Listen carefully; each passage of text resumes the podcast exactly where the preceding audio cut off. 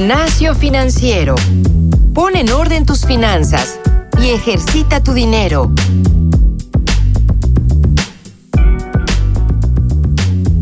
Hola, ¿qué tal? Bienvenidos, queridos escuchas a este nuevo episodio de Gimnasio Financiero. El día de hoy oficialmente ya no está Isabel Gómez Aguado con nosotros aquí en este podcast. Eh, como ustedes escucharon en la edición pasada, en el episodio pasado, ella ya salió de Cubo Financiero, ya salió de, de, aquí también del podcast a buscar pues básicamente mejores oportunidades y cosas que son abismalmente diferentes a lo que solíamos hacer aquí juntos en, en Cubo y en, y en, este podcast de Gimnasio Financiero. Isabel, si nos estás escuchando, muchas gracias eh, por todo lo que hiciste con, con nosotros, con Cubo, con Gimnasio Financiero en este podcast y pues espero que, que, te vaya mucho, muy bien. Eh, acá te extrañamos muchísimo y esperamos que muy pronto también te podamos invitar a, hacer un nuevo episodio. ¿Por qué no? Y nos cuentes qué es lo que estás haciendo ahora desde tu frente.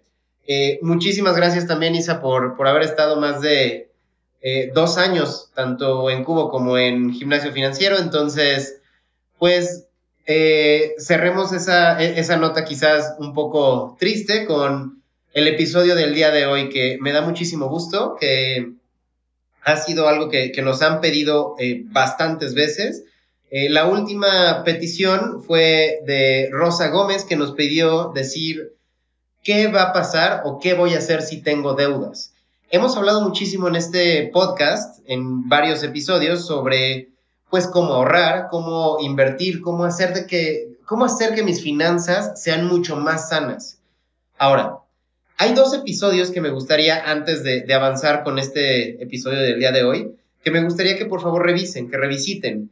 Es el episodio 23, uno de ellos, eh, donde hablamos con Alejandro Trujillo, el director comercial de Cubo Financiero, que nos platicaba cómo Cubo podía ayudarte a solventar tus deudas, a tener un préstamo, a poder consolidar, a poder hacer muchas cosas para que, digamos, las deudas no te no te ahoguen, ¿vale?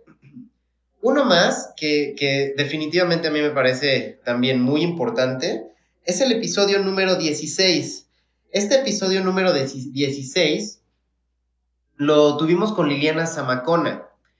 Eh, en este episodio vimos cómo, cómo ella pudo salir de deudas, que de hecho recuerdo muy bien que nos comentaba que había tenido incluso deudas de hasta 3 millones de pesos y cómo poco a poco, con el esfuerzo que ella tuvo para poder poco a poco solventar todas esas deudas que tenía, empezar a consolidar, empezar a hacer nuevas estrategias, pues definitivamente logró, logró salir de ese problema que tenía.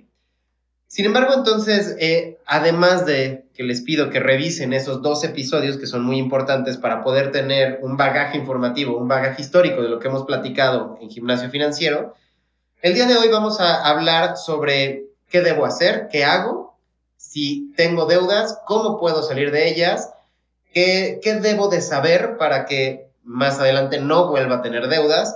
Entonces vamos a ir paso a paso. Primero, una de las cosas que, es extremadamente importante va a sonar quizás hasta psicoanálisis o psicología.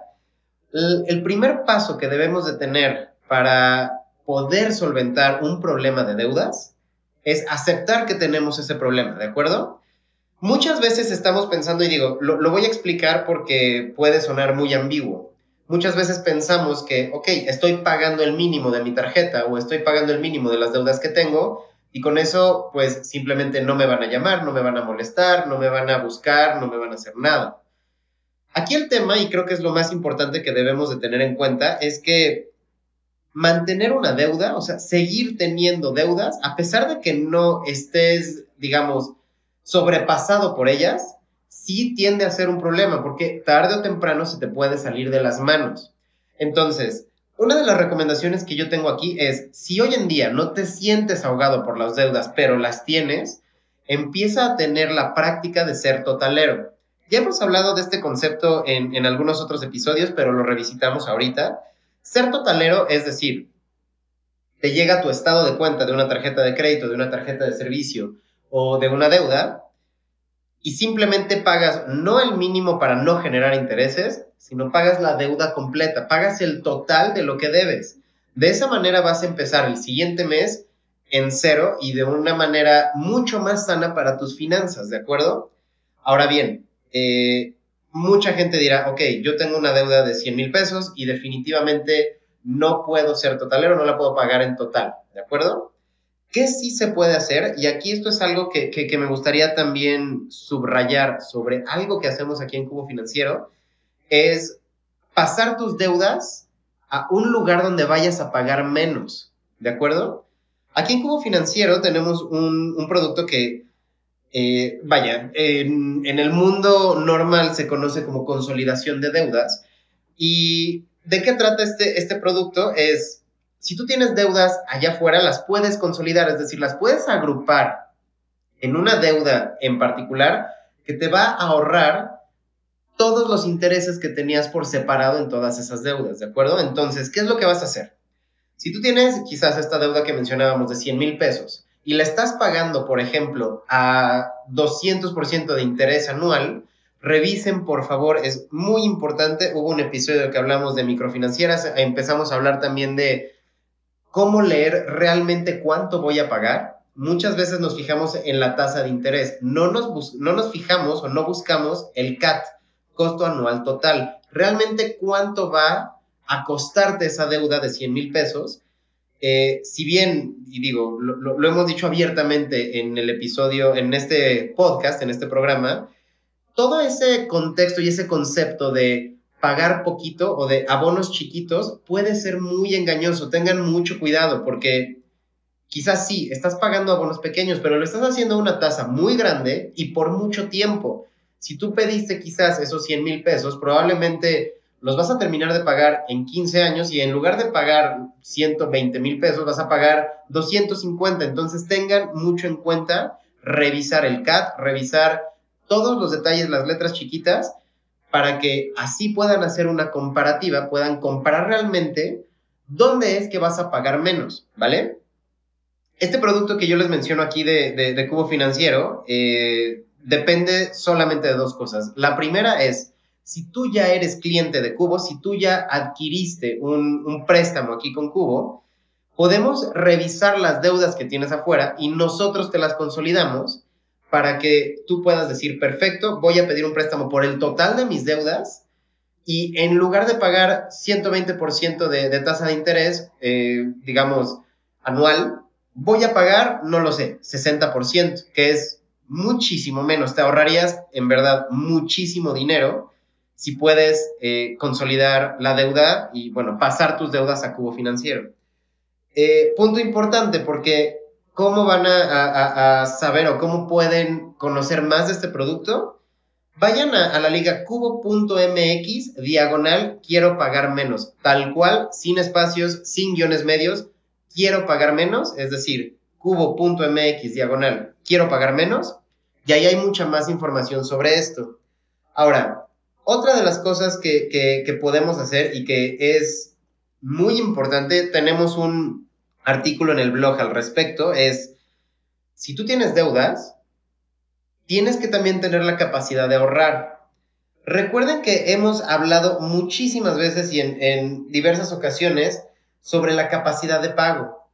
Si yo tengo deudas, digamos, eh, pongamos un ejemplo, y, de hecho esto es un ejemplo que incluso lo pueden encontrar en, la Conducef, ¿de acuerdo? Que, es una página gubernamental, la pueden encontrar en conducef.gov.mx ellos dicen, ok, si Ramón, digamos, gana 12 mil pesos y gasta 6 mil 750 al mes, su capacidad de pago entonces es de 5 mil 250 pesos. ¿Qué es lo importante de este tema? Esos 5 mil 250 pesos te van a servir, uno, para pagar tus deudas o las deudas que tienes ahorita, y dos, para ahorrar. Es decir, si no tienes la capacidad que decíamos hace un momento de ser totalero, ahorra. Ahorra para que en algún momento tengas el monto total que tú necesitas para deshacerte de tus deudas. Ahora bien, algo que, y por eso mencioné que revisiten, por favor, el episodio número 16 con Liliana Zamacona, algo que ella nos recomendaba es, la gente cuando tiene deudas depende estrictamente de sus ingresos, ¿de acuerdo? Para poder saldarlas. Busquen nuevos ingresos, busquen no nada más el empleo que tienen, vendan algunas cosas, hagan freelance, hemos De hecho, también tenemos un episodio sobre freelance, sobre cómo ser freelance, sobre cómo cobrar si eres freelance. Este, revisítenlo también, por favor. No recuerdo el número, pero simplemente si buscan gimnasio financiero freelance en Spotify lo van a encontrar.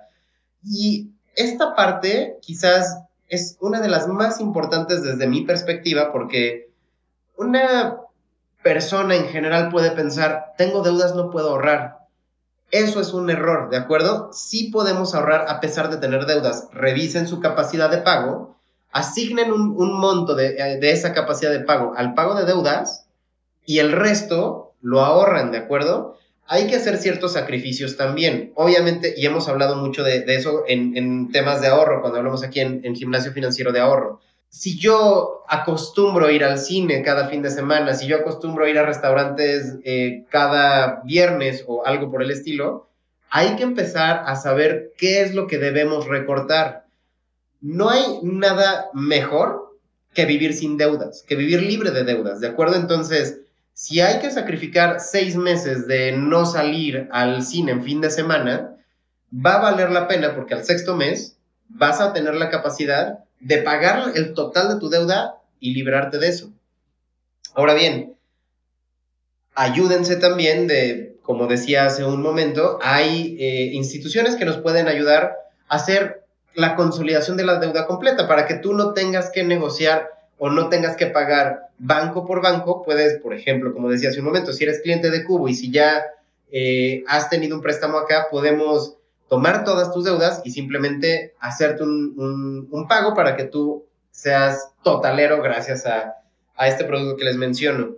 Otra de las cosas que me parece muy interesante platicar y que quizás es un poco, eh, digamos, delicado de alguna manera y quizás no es tan científico como, científico como la matemática que hemos visto hace un momento, créanme que, que allá afuera hay asociaciones de deudores dependiendo, y, esto lo, conocí justamente en este episodio 16 con Liliana, Liliana Zamacona, que nos platicaba que llega un momento en que la deuda es tan grande y es tal que definitivamente no encuentras una salida. Hay instituciones, asociaciones que te pueden ayudar a encontrar una manera de saldar esa deuda, ¿de acuerdo?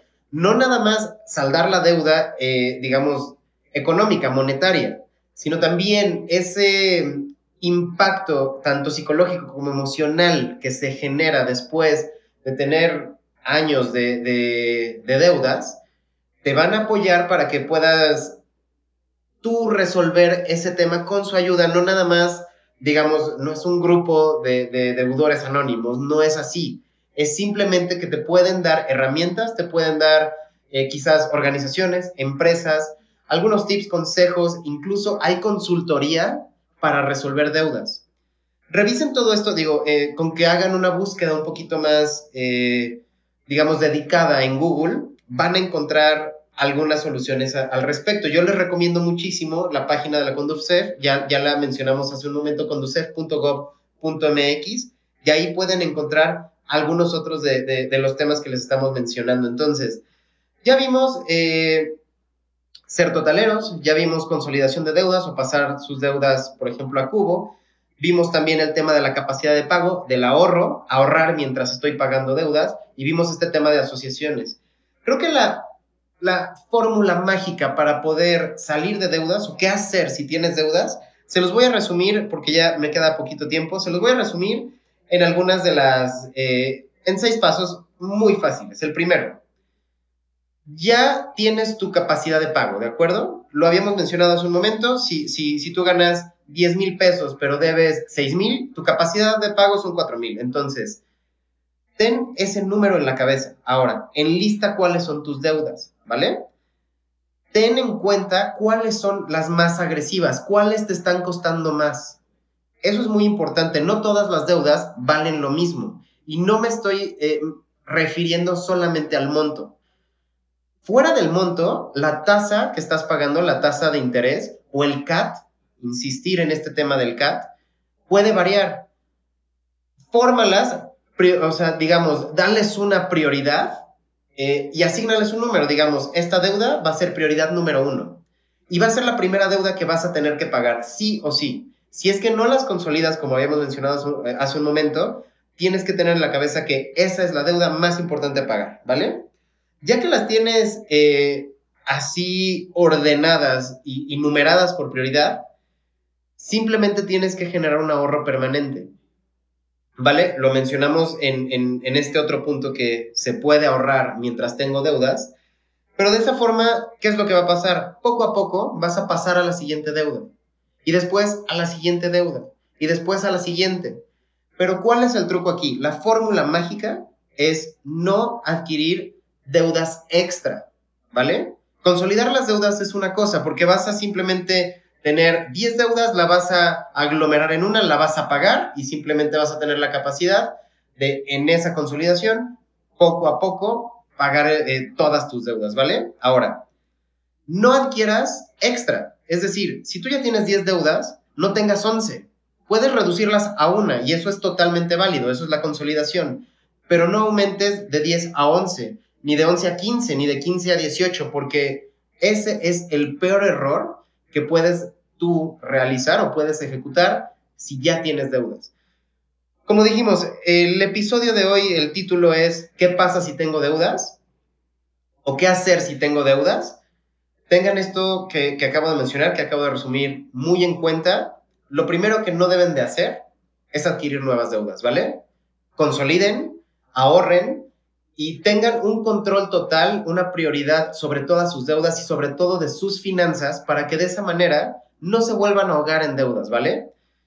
Yo con esto eh, me, empiezo a despedir. Eh, definitivamente eh, sí se extraña muchísimo la, la voz de Isabel, pero no se preocupen, vamos a tener nuevos invitados, vamos a tener un co-host también la próxima semana que se va a sumar a Gimnasio Financiero para todos ustedes. Me pueden contactar a mí en franciscojavier.cubofinanciero.com. También me pueden encontrar en LinkedIn como Francisco Eguiza, igual en Twitter, guion bajo, Eguiza, guion bajo. Denme todos sus tips, todos sus consejos, todas las cosas que les gustaría que nosotros habláramos en este, en este podcast, en este programa. Cualquier eh, mensaje nosotros lo contestamos rapidísimo, así que yo les agradezco ya que estuve aquí de vuelta después de un par de, de días de vacaciones. Muchísimas gracias a todos ustedes por escucharme y nos vemos la próxima semana. Esto fue Gimnasio Financiero.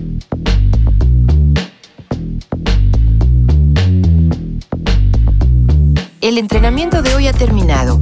No olvides reforzar tus finanzas todos los días y compartirnos con tus amigos. Te esperamos la próxima semana en Gimnasio Financiero.